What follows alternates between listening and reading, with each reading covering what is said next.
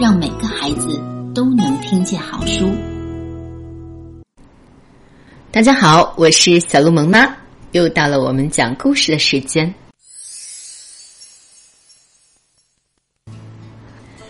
在上集中，我们讲到国王的小女儿嫁给了一头猪。在举行完婚礼以后，猪带着新娘乘着一辆宫廷马车回家去了。路上经过了一片大沼泽地，猪下令停车。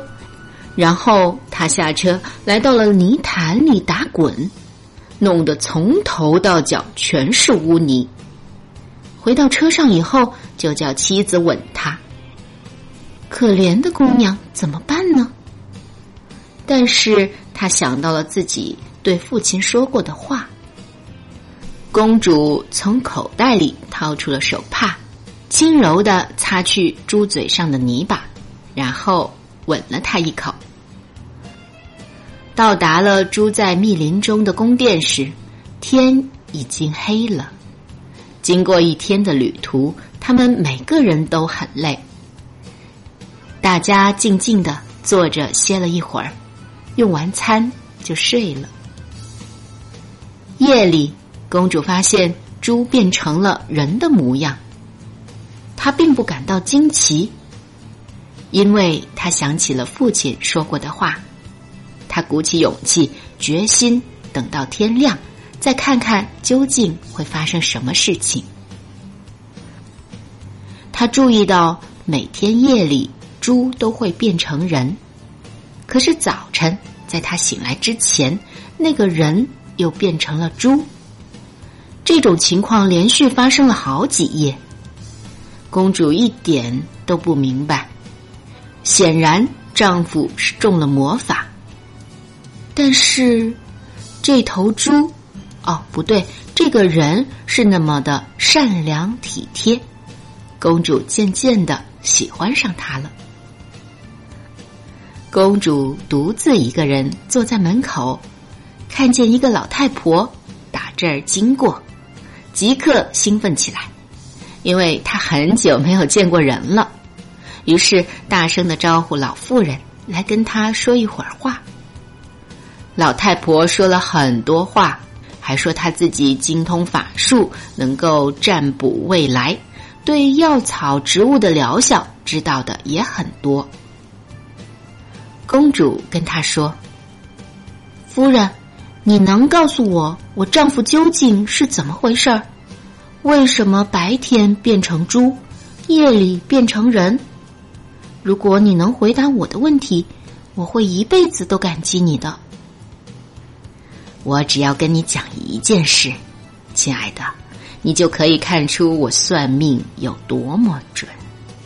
只要你愿意，我可以给你一种草药，破了那个符咒。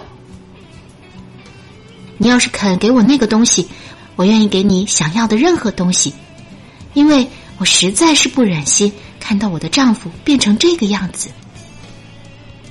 哎呀，不要急，我亲爱的。老妇人一边说，一边取出了一根线。拿好这根丝线，不要让他知道，因为如果他知道了，就失灵了。夜里等他熟睡的时候，你就悄悄的起来，把这根丝线绑在他的左脚上，绑得越紧越好。到了早晨，你就可以看到。他再也不会变成猪，而永远是人了。我不要任何报酬，知道你快乐便是我足够的回报。听到你的遭遇，我的心都快碎了。要是我早点知道就好了，我可以尽早的帮助你。老妇人走后，小公主小心的藏起了那根线。到了夜里，她悄悄的起床，心砰砰直跳。她把丝线缠在了丈夫的脚上，正要把结扣紧，啪的一声，线断了。因为线是腐烂的。她的丈夫惊醒了，对她说：“你这个女人，你这是干什么呀？再过三天，那个邪恶的符咒就会从我身上解除。可是现在不知道我还要等多久了。我必须马上离开你，我们不能再见面，直到你穿破三双铁鞋，磨钝一根钢棍。说完，公主的丈夫就不见了，只剩下公主孤零零的一个人。她伤心的哭起来，声音很是凄惨。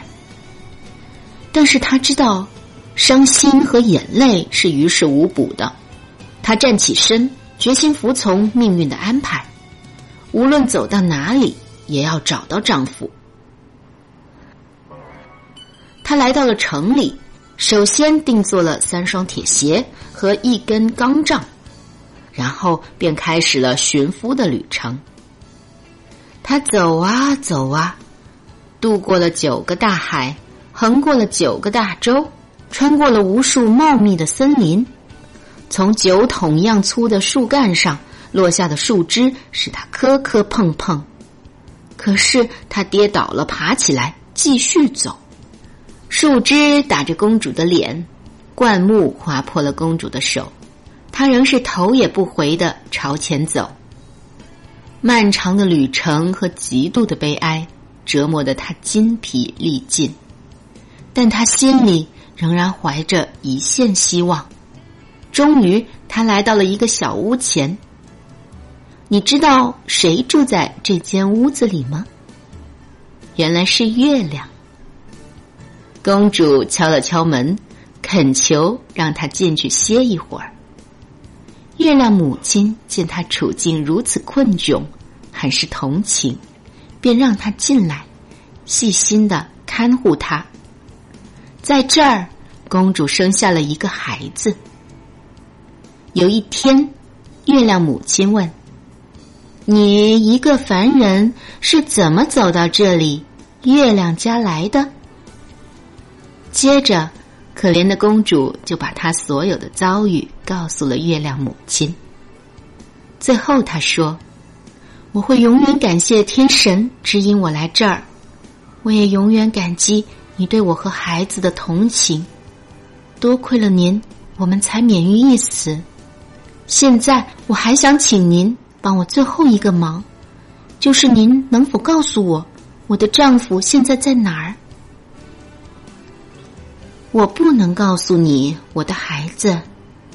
月亮母亲说：“但是如果你能向东方走去，找到太阳的住处，他也许会告诉你的。”然后，月亮母亲给了公主一只烤鸡，告诫她小心别丢失了任何鸡骨头，因为这些骨头到时候可能会很有用处。